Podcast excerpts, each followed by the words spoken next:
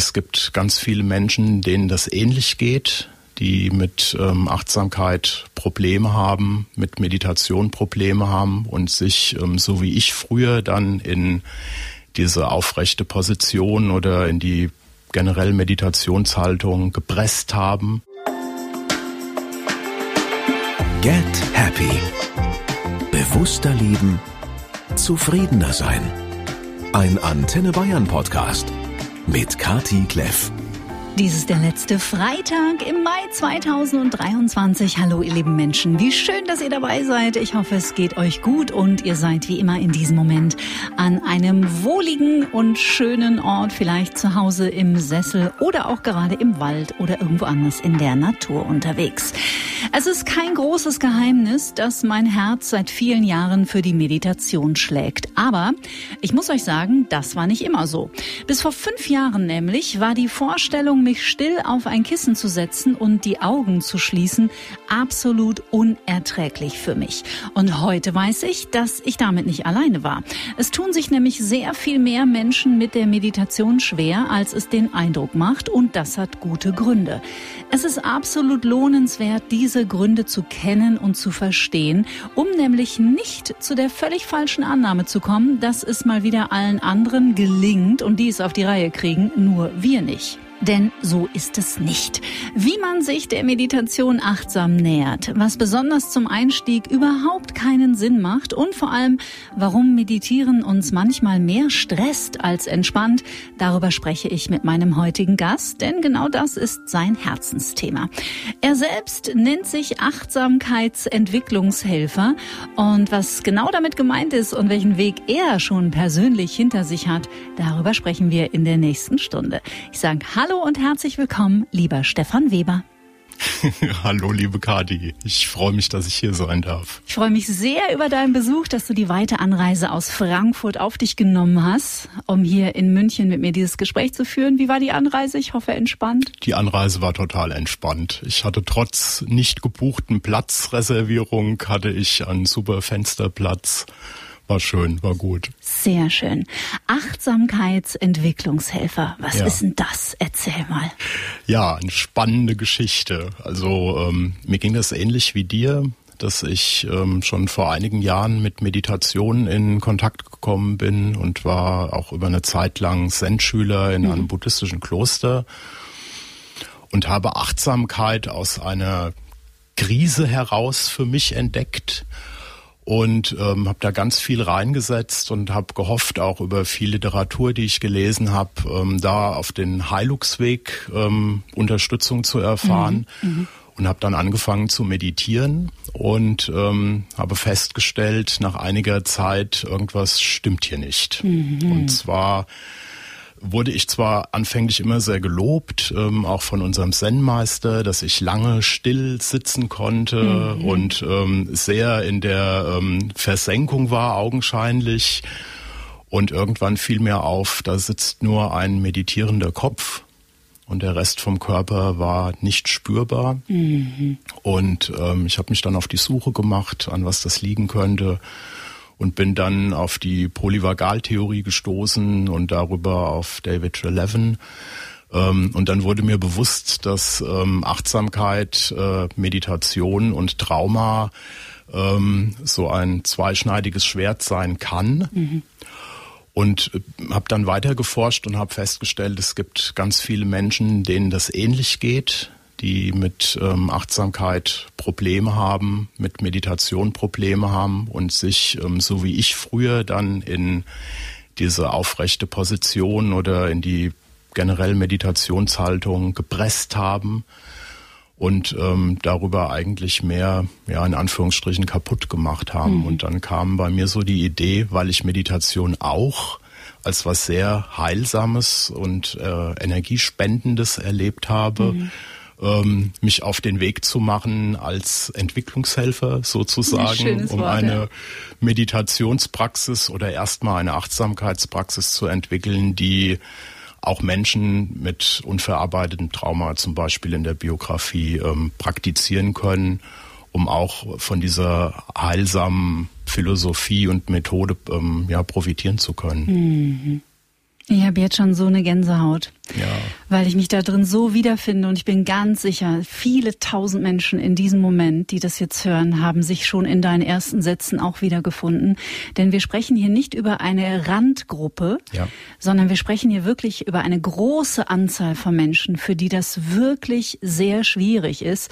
Bevor wir ein bisschen erarbeiten und rausarbeiten, warum das so ist, würde ich gerne nochmal in diesen Moment zurückgehen, den du gerade so eindrucksvoll in einem Satz zusammengefasst hast. Mir wurde klar, da sitzt ein meditierender Kopf und der Körper war gar nicht dabei oder war Ja. abgeschaltet oder du hattest ihn verlassen. Kannst du das Gefühl mal in Worte fassen? Ja, ähm, das war ein Gefühl, als würde mein Kopf in Watte schweben. Also ich habe am Anfang gedacht, dass ähm, so ist Meditation. Das äh, gehört ähm, gehört so. Und ähm, hatte immer wieder das Gefühl, da sitzt im Prinzip nur wirklich nur ein Kopf. Also ich habe noch nicht mal gespürt, wo ähm, meine Beine die Unterlage berühren. Ich habe nicht gespürt, ähm, dass ich zum Teil wahrscheinlich auch Krämpfe im Rücken bekommen habe vom zum Teil wirklich Stunden sitzen im Sasen in dieser aufrechten Haltung. Und ähm, es gab immer wieder sehr viele Bewegungsimpulse in meinem Körper, die ich dann unterdrückt habe. Denen du nicht nachgekommen bist. Genau.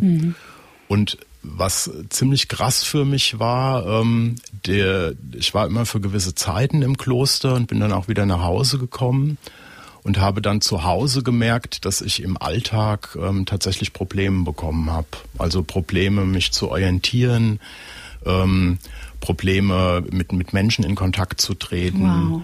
Also das sind richtig ähm, massive Sachen aufgeploppt.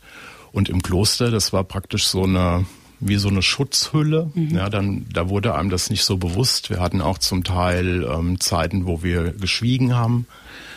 Und ähm, ich habe mich da in einer, ja, wie, wie, wie in einem anderen Universum gefühlt im Prinzip. In Ja, so einer Bubble. genau. Ja. Das heißt, das Ziel der Meditation, nämlich ein im besten Fall entspannter Körper und ein ruhiger Geist, war nicht das, was du erfahren hast, sondern im Grunde genommen das Gegenteil davon. Ähm, jein. Also mir, mir war gar nicht bewusst, dass mein Geist und mein äh, so unruhig ist und dass mein Körper nicht entspannt ist, weil ich überhaupt keinen Bezug zu meinem Körper hatte. Ja. Also ich hatte den, ich bin auch äh, ein Traumatierchen und bin auch komplex traumatisiert und hatte per se früher eigentlich schon wirklich kein Körpergefühl. Also Emotionen liefen in meinem Kopf ab und das war aber meine Realität. Also ich hatte ja auch keinen Vergleich. genau, das ja. ist nämlich der Punkt, ja, man hat keinen Vergleich. Genau. Und es gab, gab keine gefühlte wirkliche Unruhe für mich. So. Ich, auch, ich denke, das kommt auch daher, dass ich sowieso sehr hochtourig durchs Leben gelaufen bin. Immer in einem sehr sympathikotonen, hocherregten Zustand, sehr funktional, ja, super funktional, aber halt nicht lebendig. Ja. Ich habe vor ein paar Monaten ähm, dich bei der lieben Verena König im Podcast gehört. Das ist auch einer der Gründe, warum du heute hier bist und warum ich unbedingt mit dir über dieses so wichtige Thema sprechen ähm, wollte, was einfach ähm, überhaupt noch keine Aufmerksamkeit erfährt in der Öffentlichkeit.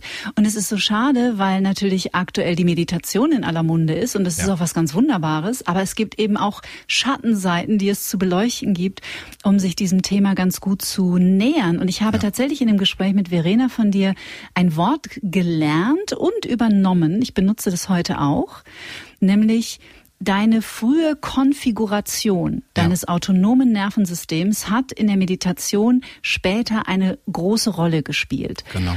Vielleicht magst du, soll ja jetzt nicht nur eine Traumafolge sein. Es war ein Teekesselchen so ein bisschen. Aber ihr merkt es selbst, ihr Lieben, wir sprechen natürlich hier immer wieder über Trauma, weil ehrlich gesagt kommt man auch in einem Podcast, in dem es um mehr Bewusstsein geht, überhaupt nicht drum rum um dieses Thema. Ich glaube, das dürfte auch mittlerweile vielen Menschen klar geworden sein. Magst du uns ein paar Worte ähm, über diese sogenannte frühe Konfiguration deines autonomen Nervensystems sagen? Also Sympathikoton, übererregt. Einfach um uns ein bisschen mitzunehmen in dieses Gefühl oder in diesen Zustand eigentlich. Ja. Ähm, Ja, also ich habe aufgrund meiner Biografie eigentlich ziemlich früh mit meinem ganzen System in einem ja, hocherregten Zustand gelebt. Mhm. Ähm, ich war, war eine Frühgeburt, ähm, hatte einen Zwillingsbruder, der unter der Geburt gestorben mhm. ist, hatte also ganz viele Verluste schon am Anfang. Mhm. Und in den 70er Jahren lief das ja so, dass Frühchen praktisch abgelegt wurden in Räumen, wo die Eltern nicht präsent waren und ähm, da hat mein System im Prinzip schon so viel Gefahr erlebt ähm, und Unsicherheit, dass ähm, ich angefangen habe, ähm, unwillkürlich im Prinzip darin, wo ich die Gefahr spüre, meinem Körper das ähm, zu dissoziieren, um, um zu überleben. Mhm. Ja, so. Und das war im Prinzip meine Konfiguration schon von Anfang an. Ja, ja so. Grundeinstellung. Die richtig, ne? Grundeinstellung ne? ja. meines Nervensystems ja. und die, Lern die Lernerfahrung, worauf dann mein Verhalten sich im Prinzip aufgebaut hat.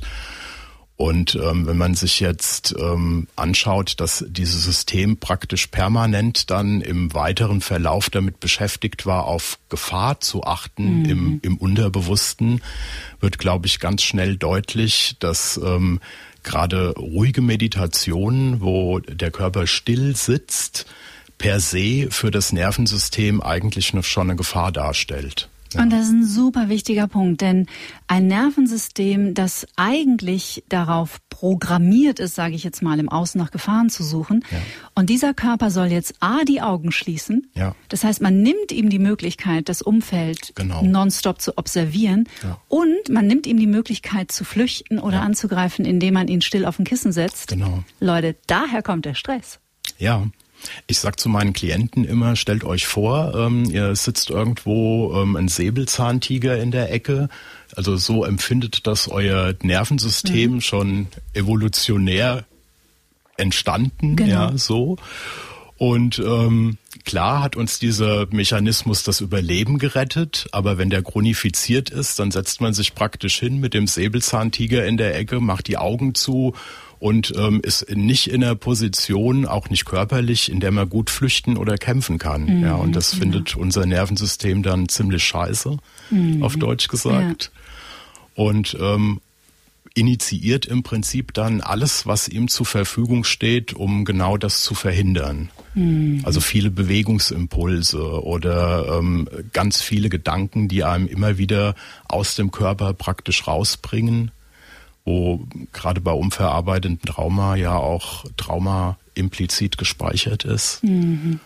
Und ähm, dann kann das schon zu einer richtigen Tortur werden. Mhm. Ja. Und viele, viele denken, das habe ich auch erlebt, das muss so sein. Das, das ist ein wichtiger Punkt auch, ja. Finde ich ganz, ganz gruselig. Ja, also ich habe in den letzten zwei Jahren jetzt auch Erfahrungen gemacht, auch mit wirklich ähm, renommierten Achtsamkeitspraktikern, die mir dann gesagt haben, ähm, nee, also Meditation muss so sein und äh, die dann auch äh, kathartische Methoden anstreben oder in in, in ein Geschehen gedanklich reingehen, ja, und ähm, das müsste so sein, man müsste das durchleben.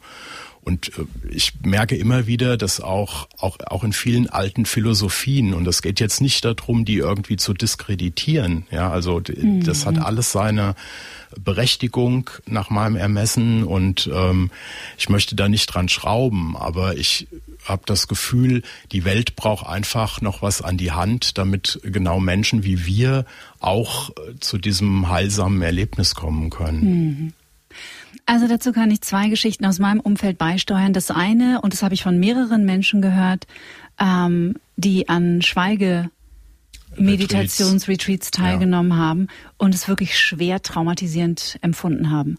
Ja. Und gesagt, das wäre das Schlimmste gewesen, was sie jemals erlebt hätten und das würden sie nie wieder machen und Meditation ist für alle Zeiten für sie vorbei. Ja, ich habe in der Zeit im Kloster habe ich das mehrfach erlebt, dass ähm, Leute wirklich völlig dekompensiert sind und es keinen Menschen gab, der ähm, die aufgefangen hat, genau. kriege ich gerade Gänsehaut, mm, wenn ich drüber ich spreche, ja. weil mich das so berührt. Ähm, und die auch auch diese ähm, Schweigezeiten durften dann nicht gebrochen werden, ja, und die waren praktisch alleine mit mit dem in Anführungsstrichen Krieg im, im eigenen System und im Körper. Ja, ja, da würde ich die Anführungsstriche sogar streichen. Ja. Also weil so fühlt es sich ja an. Ich hatte mal ja. so einen Moment, da habe ich wirklich gedacht, ich verliere den Verstand jetzt, weil der Lärm im Kopf so unerträglich wurde. Genau. Und dem ausgesetzt zu sein, ist einfach gruselig, wie du schon sagst. Ja. ja. Ich, ähm, ich habe auch eine Zeit lang in der Psychiatrie mal gearbeitet. Mhm. Ähm, und da ist uns das tatsächlich immer wieder passiert, dass wir Menschen aufgenommen haben, ähm, die nach Meditationswochenenden völlig traumatisiert zur Aufnahme kamen. Wahnsinn. Und dann wirklich über, also nicht nur Wochen, über Monate ähm, einen stationären Aufenthalt brauchten, um wieder einigermaßen irgendwie sich in den Griff zu bekommen. Mhm. Das ist so schade, weil die ja. Meditation so ein Wundermittel ist. Ja. Und da werden wir ja auch noch äh, drüber sprechen, wie man sich dem Ganzen nämlich auch auf eine andere Art nähern kann und nicht unbedingt gleich, ich gehe jetzt zehn Tage ins äh, Schweigeretreat. Oder das Neueste habe ich jetzt gehört, da wird mir auch ganz anders, ähm, sind die Dark Retreats. Ja. Menschen vier Tage in die Dunkelheit zu schicken. Oh mein Gott. Oh mein Gott, mit ja. Trauma im Hintergrund. Ja, Nicht also dann, cool. Da braucht man schon eine gute, gute Selbstregulationsfähigkeit, ja. ein starkes Nervenkostüm, ja, ja um, um auch tatsächlich eine, eine, eine Begegnungskompetenz zu, zu dem zu bekommen, was dann in einem aufkommt. Ja, mhm. an, an mhm. Gefühlen, an Emotionen, an Körperempfindungen. Mhm. Ja.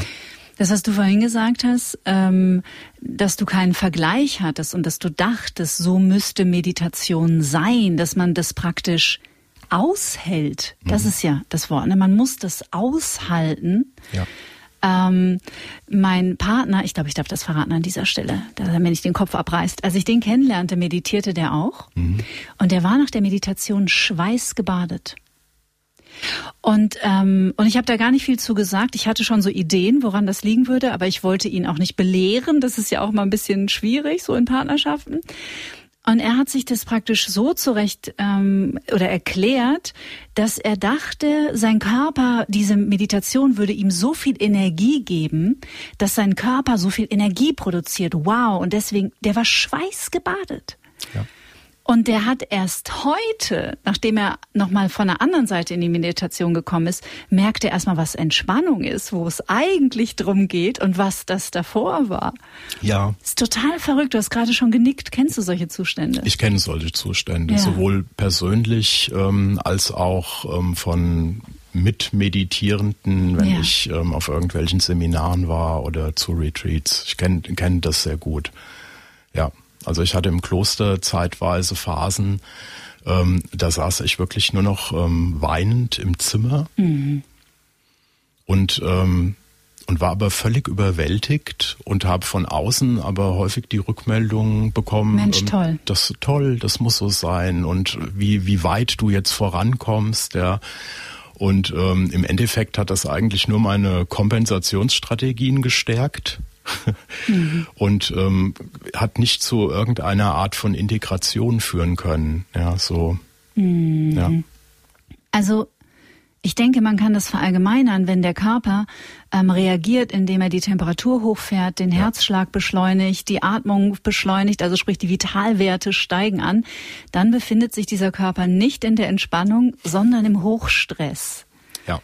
Können wir das allgemeingültig so sagen? Das können wir allgemeingültig so sagen, denke ich schon. Ja, da ist der Sympathikus ziemlich aktiv. Ja. ja. ja. Und also ich meine, es gibt auch Meditationen. Ich glaube, es braucht noch nicht mal immer so um um wirkliche Entspannung zu gehen, es sei denn, ich möchte eine Entspannungsmeditation mhm, machen. Das stimmt, ja. Ich glaube, wichtig ist einfach auf dem Schirm zu haben, dass ich das, was in der Meditation aufkommt, ähm, dass ich das handeln kann. Das ist für mich so das mhm. Kriterium. Mhm. Also es gibt auch Meditationen, ähm, in denen ich mir Sachen anschaue, dann bin ich auch erstmal nicht sehr entspannt, aber ich befinde mich immer noch innerhalb des Stresstoleranzfensters in einem Bereich, wo ich das Gefühl habe, ich kann mir das angucken, das mhm. spült mich nicht aus der Handlungsfähigkeit, mhm. ich werde nicht überwältigt.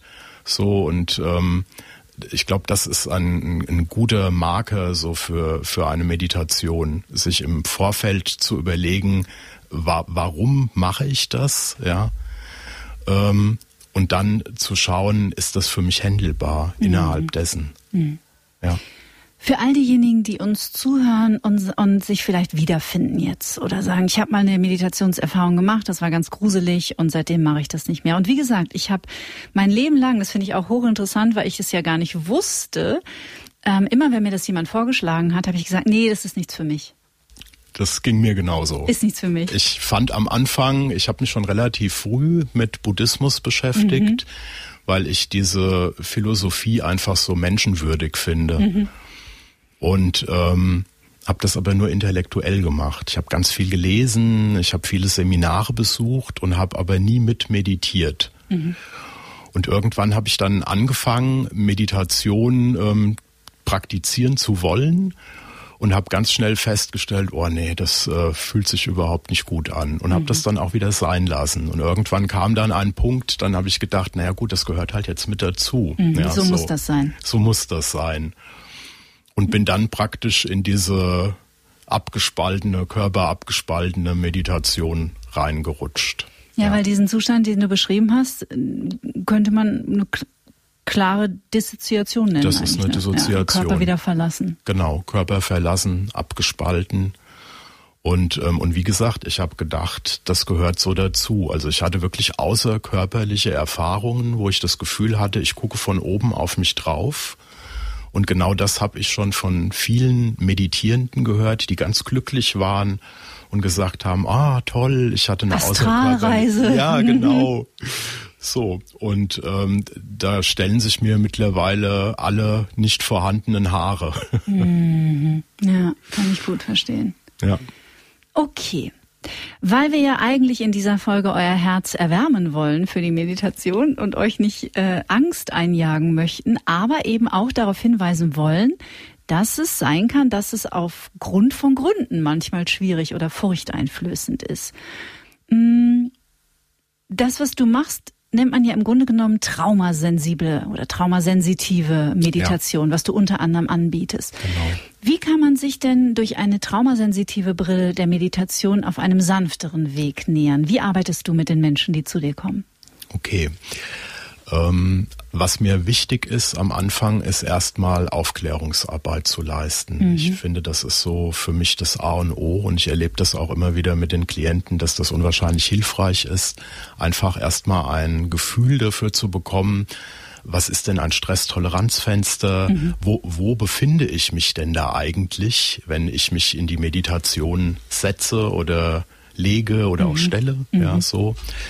Ähm, und darüber erstmal so ein bisschen zu forschen, ähm, wo, wo, wo bin ich neuronal verortet mit meinem Erregungslevel? Ähm, das ist mir ganz wichtig. Und, ähm, und dann schauen wir praktisch gemeinsam, welchen Weg kann der Klient oder die Klientin gehen. Und das ist nicht mein Weg und das ist nicht das, was ich im Kopf habe, sondern wir testen immer wieder aus, wie fühlt sich das an? Fühle ich mich da gut?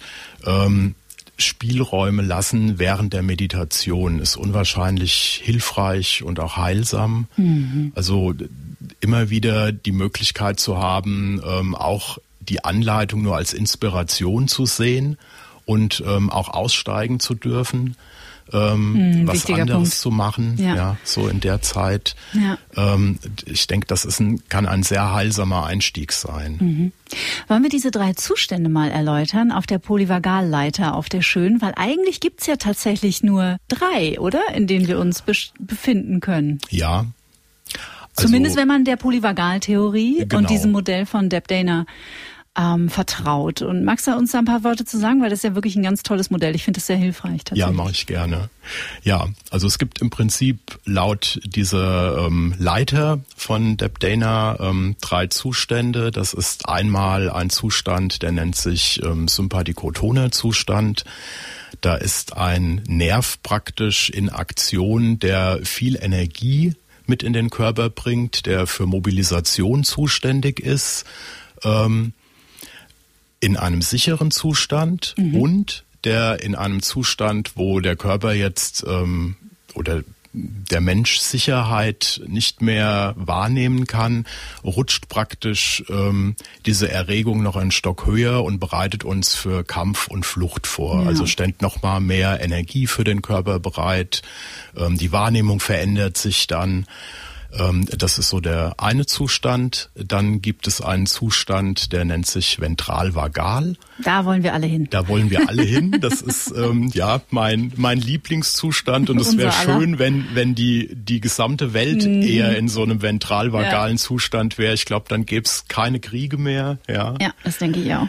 Ähm, der ventralvagale Zustand ist ein Zustand, wo wir in Sicherheit praktisch wahrnehmen, wir sind verbunden mit uns, ähm, wir können empathisch sein, ähm, wir sind verbunden mit der Welt. So, mhm. das ist dieser ventrale vagale Zustand. Der ventrale Vagus wird auch unser soziales Nervensystem genannt. Das sagt's im Prinzip schon. Mhm.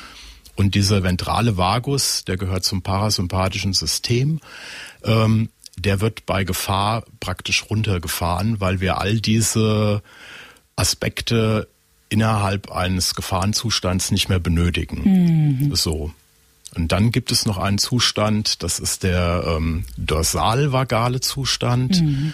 Ähm, der dorsale Vagus gehört auch zum parasympathischen System und der dorsale Vagus hat auch zwei Funktionen. Unter Sicherheit ähm, aktiviert der äh, regenerative Prozesse im Körper, der dorsale Vagus ist immer für Immobilität zuständig, also auch in der, in der Meditation ähm, wird der praktisch in der stillen Meditation aktiv als Mischzustand mit dem ventralen Vagus. Mhm. So. Und wenn wir in einer sehr gefährlichen Situation sind, wo Kämpfen oder Flüchten keine Option mehr darstellt, also in diesem sympathikotonen Zustand hoher Erregung und es gibt keine Option mehr zu kämpfen, dann hat unsere Evolution das so toll eingerichtet, dass praktisch der, ich nenne es immer der kleine Tod mhm. eintritt. Ja, genau. Und dann springt praktisch unter der Angst oder Panik der dorsale Vagus an und fährt das komplette System runter. Das nennt sich dann neuronaler Shutdown. Mhm. Das heißt, ähm, die Körperfunktionen werden runtergefahren, wir sind nicht mehr so empfindsam. Ähm, bei Säugetieren kann man das zum Teil gut ähm, sehen, wenn Katzen Mäuse jagen, dass diese Mäuse auf einmal in so eine Stache verfallen mhm. und da ist praktisch dann der dorsale Vagus an.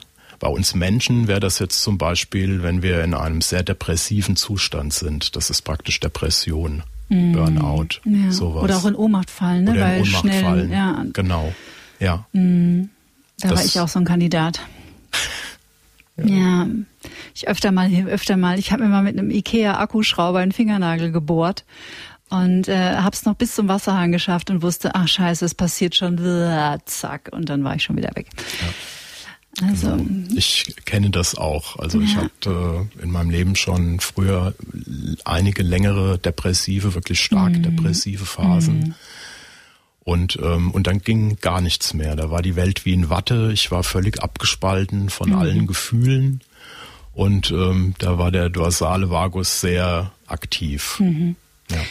Und ich finde es schön, dass du das nochmal beschrieben hast, weil, also wen das interessiert von euch, bitte einfach mal kurz googeln. Deb Dana, schreibt sich einfach D-E-B, also Deb wie Deborah und dann Dana, äh, D-A-N-A, äh, die Polyvagalleiter, weil ich habe mittlerweile auch so eine, so eine kleine Vogelleiter zu Hause und zeige die auch meinen Klienten, weil es immer ganz schön ist, wenn man so ein Daily Check-in macht, wie es mir denn heute geht, mal zu schauen, wo bin ich denn gerade auf meiner polyvagalen Leiter?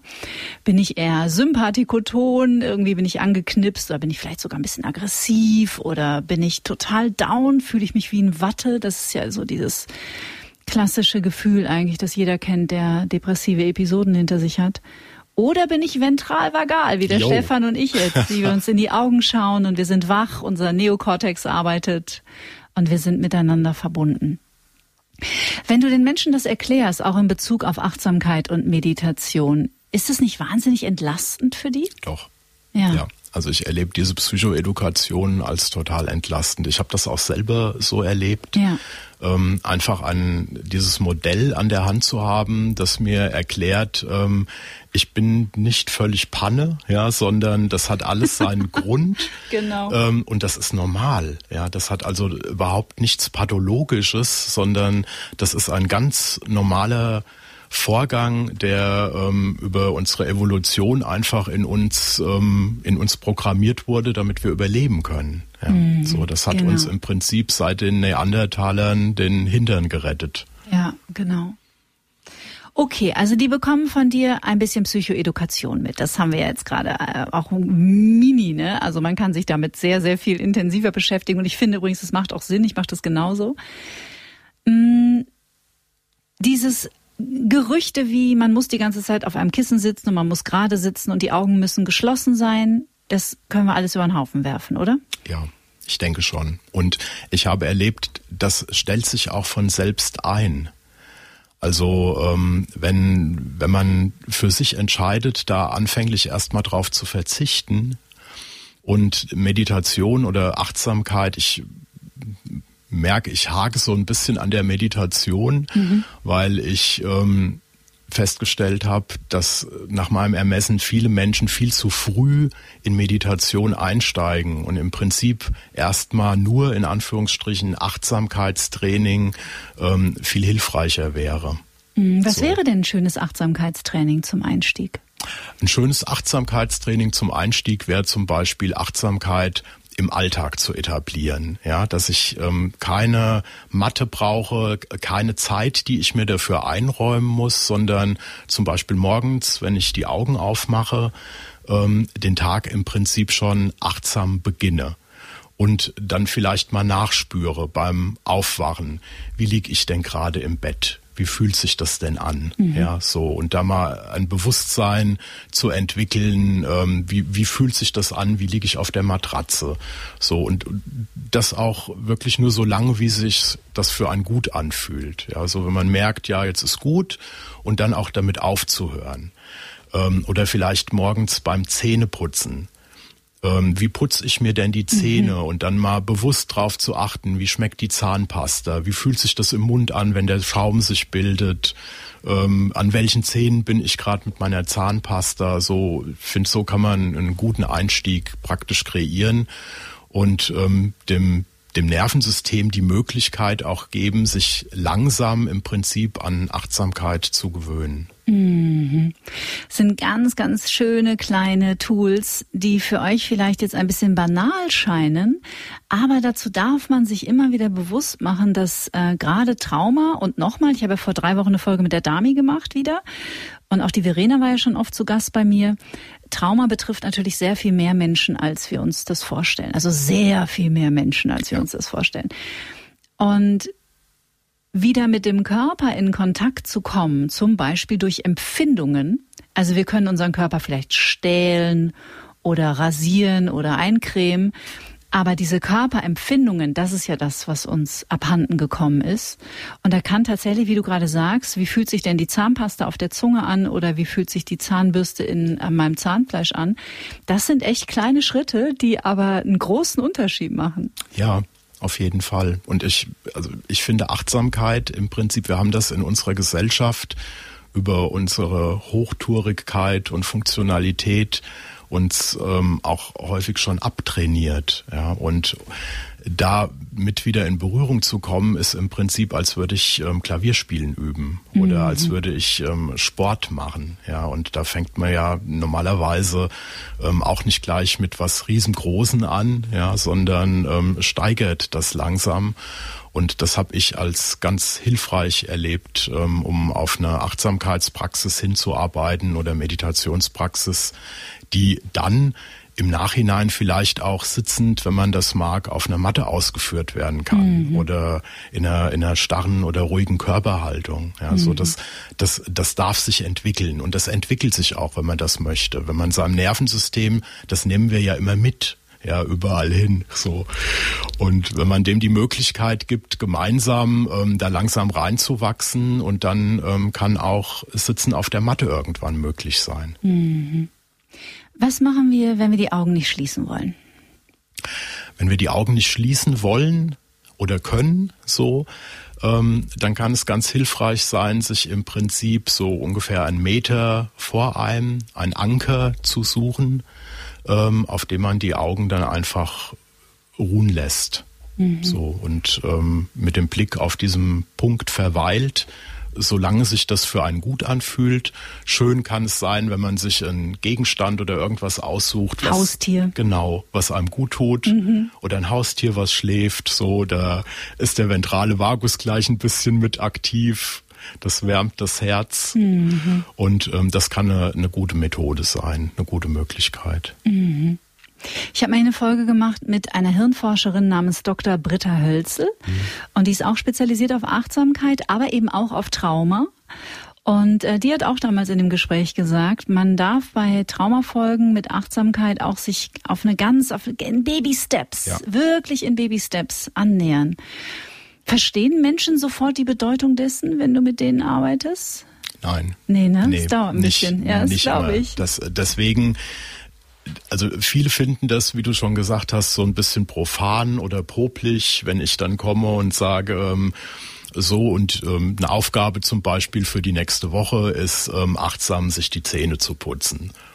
Dann sehe ich erstmal große Gesichter. Ja, wie? Mhm, echt jetzt? Das hat auch nichts mit Meditation zu tun. Mhm. Ja, aber ähm, also nach, nach, nach meinem Erf Erfahrungen und nach meinem Erleben ist das eigentlich das, was Meditation ausmacht, eine eine geschulte Achtsamkeit, weil ähm, um, um meditieren zu können, benötigen wir Achtsamkeit, aber um achtsam sein zu können, benötigen wir keine Meditation. Mhm. Mhm. Ich habe das am Anfang zum Beispiel auch geübt, als äh, der Körper noch nicht so so ein hundertprozentig sicherer Ort war, einfach mal achtsam Staub zu saugen. Ja. Also einfach präsent zu sein beim Staubsaugen. Ich meine ganze Hingabe widme ich jetzt diesem Staubsauger. Ich mache nichts anderes als ich sauge achtsam Staub. Ja. Und das toll. sind auch echt kleine, schöne Übungen. Ja, das ist total toll. Und so, und so kann man das gut in den Alltag ähm, mit einbauen, ja, bei allem. Also wir können im Prinzip bei allem achtsam sein, auch achtsam kochen. Oder ich habe eine Zeit lang ähm, achtsames Essen praktiziert. Oh, da müsste ich auch dran, ja. Ähm, weil ich so ein Schnellesser ja, genau. bin. So, ich bin schon als kleines Kind, ich habe alles immer aufgesaugt. Mhm. Ja, ich hatte immer das Gefühl, ich bekomme zu wenig. Ähm, und habe dann irgendwann im Kloster haben wir das auch praktiziert, achtsames Essen. Und ich musste mich da erst reinfinden. Ähm, einfach die, die Konsistenz mal im Mund zu spüren ähm, zu spüren, wie was gibt's denn für verschiedene Geschmacksrichtungen mhm. und ähm, das ist unwahrscheinlich interessant. Also es kann auch eine kleine Entdeckungsreise sein, ja. Und wenn man da noch eins drauf bauen will, sozusagen, kann man auch erst achtsam kochen. Aber das ist nach meinem Empfinden schon was für Fortgeschrittene. Also mhm. lieber erstmal kleine Päckchen packen und das dann aufbauen. Mhm. Für mich ist es auch mal ein ganz gutes Indiz, wenn ich merke, ähm, mir fallen wieder vermehrt Dinge aus der Hand. Dann weiß ich, ah, Achtsamkeit, hallo, wo ist sie denn? Ja. Oder ich, ich weiß gar nicht, welchen Schritt ich ähm, gemacht habe. Ja. Also wenn ich so im Gedanken bin und koche, und dann ähm, weiß ich manchmal gar nicht mehr, hast du jetzt gewürzt oder mhm. ist da jetzt ähm, schon Zucker drin? Genau, ja, ja. genau. Also ihr seht schon, es sind einfach Baby Steps. Baby Steps, Baby Steps, Baby Steps. Und man muss nicht zum Einstieg äh, in die Meditation gleich ein Zehn-Tages-Retreat buchen. Man kann das natürlich machen, aber wir wollen euch nur die Tür öffnen. Man muss nicht. Und ich glaube, ich weiß nicht, wie du das siehst, ich, du hast ja sehr viel mehr, ähm, sehr viel mehr Fachwissen auch und sehr viel mehr Erfahrungswerte als ich, wenn du ein, ein Zen-Schüler gewesen bist. Über wie viele Jahre? Zwei Jahre. Und wie lange hat es gedauert, bis du gesagt hast, okay, das ist nicht mein Weg? Zwei, Zwei Jahre. Jahre. Mhm. Zwei Jahre hat es gedauert. Ähm, mhm. Weil da geht es ja auch, glaube ich, ein bisschen darum, den Geist zu brechen. Ne? Das genau. ist ja auch so eine Formulierung. Ja. Ja, genau. Es geht auch darum, ähm, auch, auch zum Beispiel sich nicht mit dem Körper zu identifizieren. Mhm. Ähm, und ja, das, das mag seine Berechtigung haben und ähm, aber dafür muss ich erst mal wissen, dass ich einen Körper habe, mhm. ja, mit dem ich mich dann nicht identifiziere. Mhm. Also ein Gefühl überhaupt dafür zu bekommen, was was gibt's denn da überhaupt alles, was mich ausmacht, ja, so.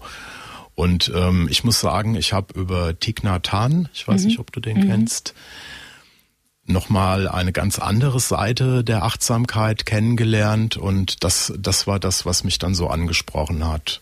Also was sehr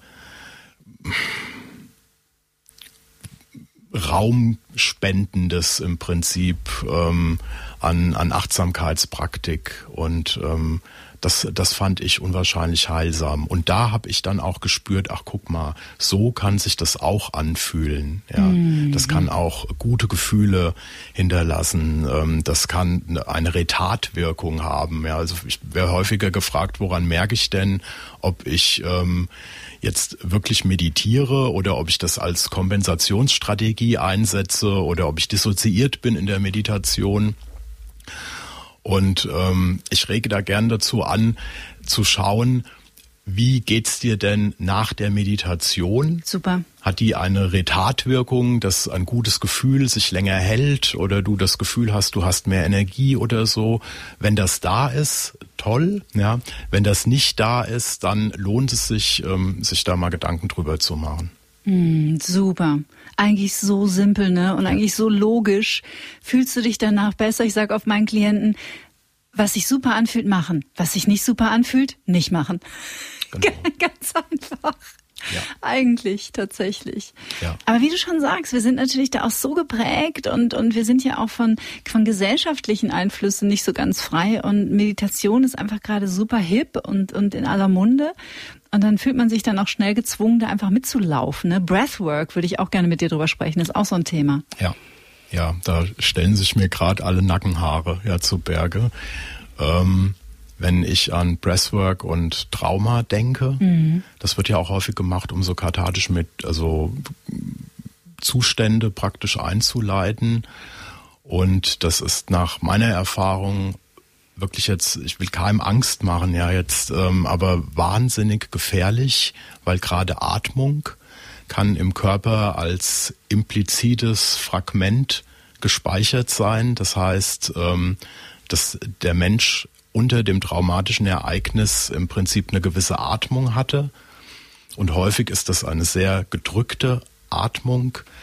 Ähm, und das wird für uns nicht erinnerbar im, im, im Körpergedächtnis gespeichert. So, und wenn wir jetzt angeleitet werden, ähm, die Atmung sehr stark zu verändern, kann es sein, dass die Atmung so ist wie unter dem traumatischen Ereignis, ohne dass wir das wissen und sofort wird diese, dieses Fragment angetriggert und dann ähm, funktioniert im Prinzip nur noch unser Stammhirn dann wird so unser präfrontaler Kortex, der unsere Handlungsfähigkeit ausmacht, runtergefahren. Mhm. Und dann sind wir im Prinzip nur noch in Kompensationsstrategien oder Überlebensstrategien, ohne, ohne dass uns das häufig bewusst ist. Mhm.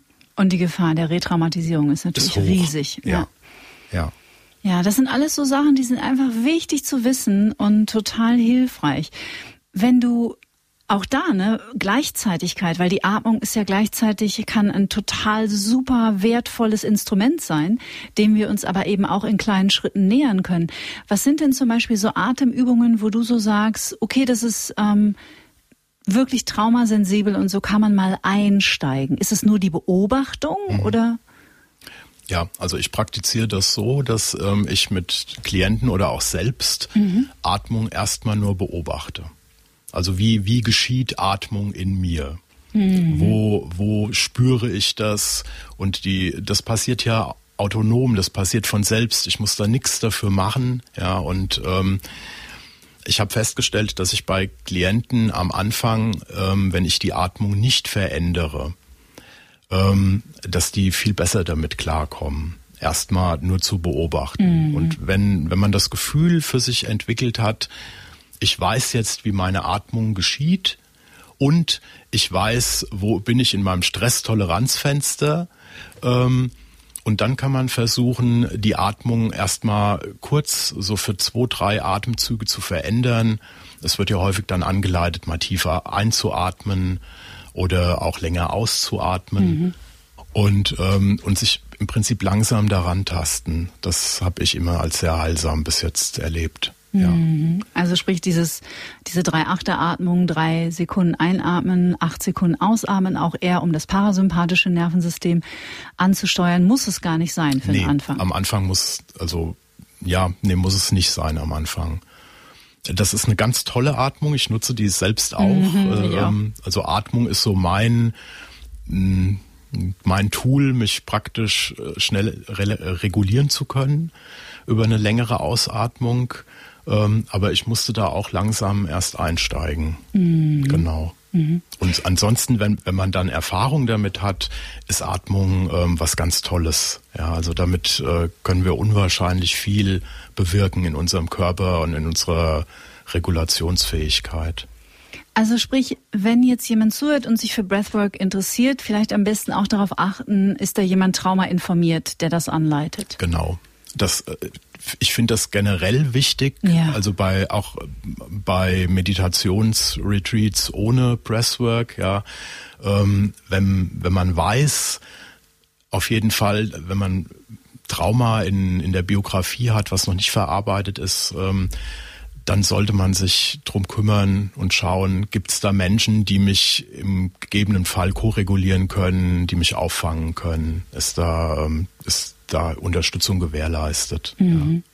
Ich habe vor einem Jahr die erste Begegnung mit einer sogenannten transformativen Atmung gehabt, was ja echt eine Stressatmung ist. Ne? Also ähm, magst du da mal vielleicht das erklären, was eine, was eine, also welche Atmungen zum Beispiel pumpen auch richtig Stress noch zusätzlich in ein übererregtes Nervensystem? Also wo darf man vom vornherein gleich mal sagen, ah, ich glaube, bei der mache ich lieber nicht mhm. mit?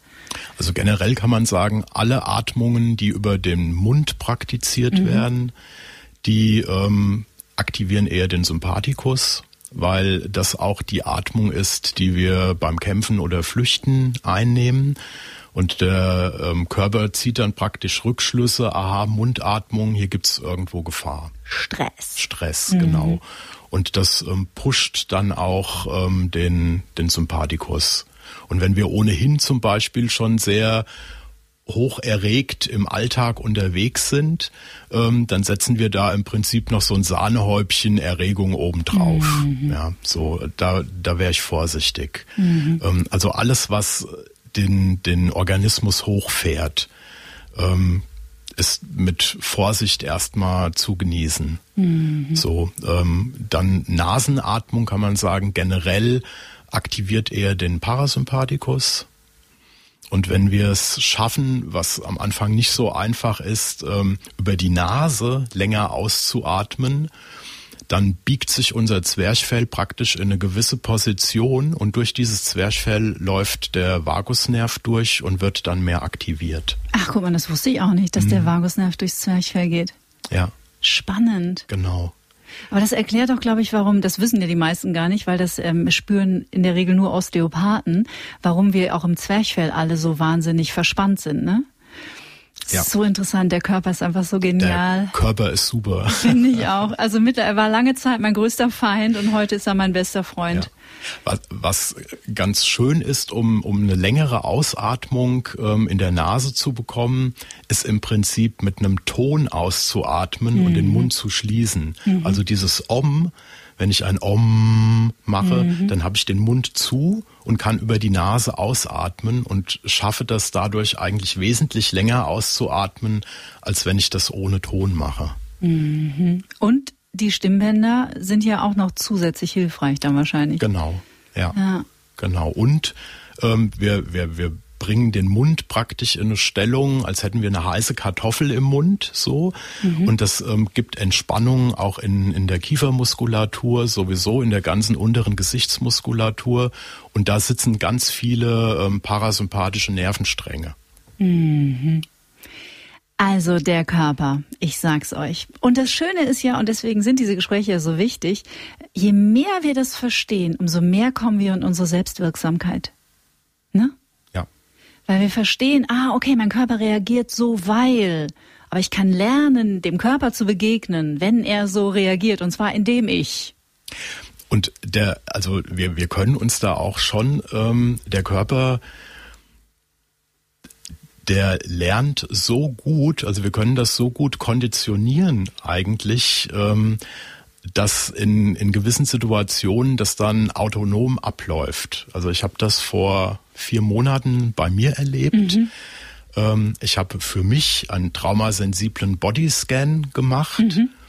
und bin tatsächlich ähm, ohne ohne darüber klar zu werden an ein altes Schocktrauma gestoßen. Oh wow und habe in der Meditation und in dem Bodyscan auf einmal gemerkt, wow, hier stimmt irgendwas nicht. Mhm und bin ähm, eine halbe Stunde später wieder zu mir gekommen, so vom Empfinden her und habe festgestellt, dass ich mich automatisch angefangen habe, im Raum zu orientieren. Mhm. Also ohne, das, das war wie ein Reflex dann praktisch. Ich musste mir das nicht mehr vornehmen, ähm, sondern das habe ich dann automatisch gemacht und bin da wieder in eine Regulation reingerutscht. Mhm. Das finde ich total spannend, ja. Also wenn wir unserem Körper die Möglichkeit geben und unserem Nervensystem Erfahrungen damit zu sammeln, ähm, in Situationen, wo wir nicht übererregt sind, ähm, dann greift das Nervensystem in der Übererregung auf diese Erfahrung zurück. Und das finde ich total toll. Und du hast deinem Nervensystem praktisch die Reorientierung im Raum beigebracht. Genau. Magst du die Übung kurz erklären, weil die ist so schön, die ist so einfach und so effizient. Ja, gerne. Ähm, also es gibt eine Selbstregulationsübung, nennt sich das, ähm, die ähm, dient der Orientierung. Und Orientierung ist für unser Nervensystem immer etwas, was Sicherheit kreiert. Wenn wir wissen, wo wir uns befinden und dass keine Gefahr im, im Raum ist, sozusagen, mhm. dann schaltet unser Nervensystem in der Erregung runter. Nur häufig ist das so, dass wir in der Wahrnehmung in einem ganz anderen Wahrnehmungszustand sind, also in der Defensivwahrnehmung nennt sich das. Ähm, und da ist unser System praktisch darauf fokussiert, nur auf Gefahr zu achten. Ähm, da gibt's einen ganz irren Versuch, da mhm. haben die in Amerika an der Universität Studenten praktisch einer stressigen Situation ausgesetzt und haben gesagt, ähm, ihr besteht diese Prüfung nicht, wenn ihr diese, äh, die Versetzung nicht, wenn ihr diese Prüfung nicht besteht. Und die haben Fragen gestellt bekommen, die konnten die nicht beantworten. Mhm. So. Und nach dieser Prüfung mussten die durch einen langen Gang durchgehen. Und in diesem Gang kamen den Menschen entgegen, die haben zum Teil freundlich geschaut, die haben ähm, neutral geschaut und die haben böse geschaut. Und ich finde die Zahl so irre. 98 Prozent dieser Probanden haben nur die böse schauenden Menschen gesehen. Also die haben dann gesagt, die haben alle bös geguckt. Auf der Suche nach Gefahr, genau. Hochstress. Krass. Und das zeigt, mhm. ähm, unser, unser Nervensystem schaltet dann praktisch oh. Ja, die freundlich schalt, äh, schauenden Gesichter weg. Mhm. Ähm, weil die bei Flucht und Kampf erstmal nicht gebraucht werden, ja, weil wir uns fokussieren müssen auf die Gefahr. Und ähm, das können wir im Prinzip auf alles dann übertragen. Wow. Ja, so. Und diese Orientierung, die Orientierungsübung dient praktisch dazu, dem Nervensystem rückzuversichern, ganz bewusst, okay, ich bin hier nicht in Gefahr. Mhm. So. Was du gerade erzählt hast von dem Experiment, ist das nicht das Rumi-Zitat? Wir sehen die Welt nicht, wie sie ist, wir sehen Ge die Welt, wie wir sind. Genau. Genau. Ja, das wäre der irre, Beweis. Wenn man, wenn man guckt, wie alt das ist, ja, ja und ähm, das, die, die hatten schon so ein Wissen. Wahnsinn. Ja, Wahnsinn, ja. ja. Wahnsinn. Wo bist denn du heute in deiner Meditationspraxis? Ich bin heute. Das klingt so nach Wettbewerb, wenn ich das frage, ne? Oder wie meditierst du heute, sagen wir es mal so? Ich habe ähm, irgendwann angefangen, die Stefan Weber Meditationspraxis für mich zu kreieren. Mhm. Und habe Meditation schon auch in, in meinem Tagesablauf äh, einfach mit eingebaut. Also ich fange fang morgens ähm, eigentlich immer an mit einem Bodyscan mhm. und mit einer Orientierung im Raum. Da habe ich dich jetzt über, unterbrochen. Die haben wir gar nicht zu Ende geführt, wie man sich denn im Raum orientiert. Ah, okay, genau. Schau mal, bin ich ja auch ein bisschen hin und her gesprungen. So, aber den, den, äh, das möchten wir euch natürlich noch mitgeben. Genau. Ähm, die Orientierung im Raum ist im Prinzip ganz einfach. Ähm, du, du setzt dich in einer komfortablen Position. Du musst keine bestimmte Haltung einnehmen in, in dem Raum, in dem du meditieren möchtest oder auch so, wenn du aufgeregt bist und schaust dich in Zeitlupe praktisch in diesem Raum um, mhm. lässt dem Blick ganz wichtig dem Kopf folgen, so dass sich dein Hals auch dabei dreht und gerne auch, dass sich der Oberkörper dabei dreht. Und ganz gut ist dabei die Atmung nicht zu vergessen. Also immer schön weiter dabei atmen. Und dann wirklich den ganzen Raum erkunden. Und ähm, ich finde es ganz schön, wenn man sich vorstellt, man erzählt jemand, wo man sitzt. Mhm. Und berichtet dann praktisch stumm, was man sieht. Mhm. Es ist so verrückt, was man dann das erste Mal bewusst wahrnimmt, ja. auch in Räumen, in denen man vielleicht schon seit 20 Jahren ist, aber ja. was man noch nie eigentlich wirklich gesehen hat, was ja. um einen herum ist. Ne? Da möchte ich gerne noch was einfügen. Auf jeden Fall. Und ganz fein ist, wenn man das ähm, möglichst wertneutral macht und sich jetzt nicht zum Beispiel in seinem Wohnzimmer umguckt und denkt, ah, oh, da hinten könnte ich noch mal Staubsaugen und da oben hängen ja Spinnenweben, ich habe schon lange nicht mehr geputzt genau. und dann gleich irgendwie Mensch. ein ungutes Gefühl ja. aufkommt, sondern ähm, wenn möglich tatsächlich wertfrei einfach nur wahrnehmen. Ja? ja? Und wenn man merkt, dass das Probleme bereitet, dann kann man sich zum Beispiel auch Farben aussuchen, die man im Zimmer sucht. Ja, also mhm. grüne Tür, grüner Vorhang, so und ähm, mhm.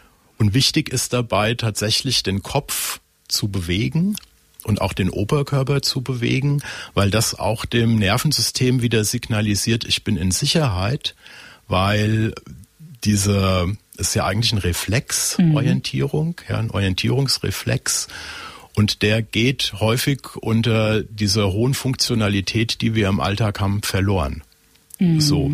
Und dann sind wir hier oben im, im Schulterbereich ziemlich starr und wenn wir uns dann umschauen, das sehen, sehen die Hörer jetzt leider nicht, dann schauen wir uns so um. Mhm. Ja, dann bleibt der Oberkörper starr und signalisiert eigentlich deinem Nervensystem, ich schaue mich zwar um, aber es ist hier gefährlich. Mhm. So. Und deswegen ist es ganz wichtig, im Prinzip den, den Kopf wirklich mitzudrehen, den Oberkörper mitzudrehen und, und immer schön zu atmen dabei. Mhm. Und auch nicht steif sitzen und nur den Blick hektisch rumschweifen genau. lassen. Ja. Das ist ziemlich irre mit diesem Steifsitzen und dem Blick rumschweifen lassen. Ähm, darüber kannst du Panikattacken ähm, auslösen. Oh wow. Also ähm, wenn wenn man über sich, den Augenmuskel dann oder? Wenn, ja, wenn man sich mal hinsetzt, der der Körper, das Nervensystem schließt sofort zurück hier, hier ist Gefahr. Also wenn man sich längere Zeit hinsetzt, die Augen aufreißt und nur so guckt mhm. und dann merkt man irgendwann, dass die, die Erregung im Körper tatsächlich hochfährt. Nicht machen. Nee, um Gottes Willen. Aber interessant, kann ja. ich mir gut vorstellen. Ja. Ja. Ja, ja, für die Hörer also lieber umschauen, Kopf bewegen, Oberkörper bewegen, dann ist alles fein. Ja. Es war so schön, dass du da warst. Ich finde es ein so wahnsinnig wichtiges Thema, weil ich, wie gesagt, mache ja auch in diesem Podcast kein Geheimnis daraus, dass ich ein großer Fan der Meditation bin. Die hat auf meiner Heilungsreise wirklich eine Menge Sachen verändert. Aber ich habe winzig angefangen. Ich habe mit einer mit einer App angefangen tatsächlich und es war einfach eine freundliche Frauenstimme, die nichts von mir wollte, die einfach immer nur gesagt hat: "Dann komm zurück zu deiner Atmung. Dann komm doch einfach zurück zu deiner Atmung." Und es war ein ganz sanfter Einstieg und das habe ich bestimmt erst mal ein Jahr gemacht. Mhm bis ich dann angefangen habe, andere Schritte zu gehen.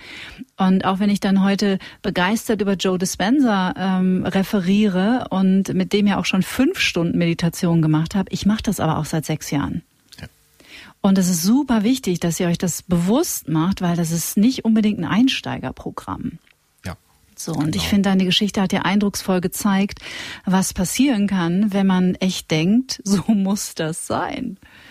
Ja, also wenn ich gerne so den Hörer nochmal und Hörerinnen an, an, ans Herz legen möchte, ähm, das ist der David Levin. Ja.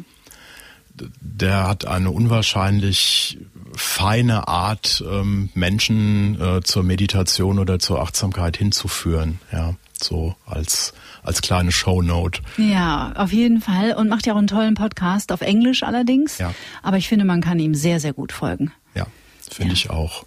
Apropos Shownotes, jeder Kontakt zu dir führt über die Shownotes. Die findet ihr wie immer unter dieser Podcast-Folge.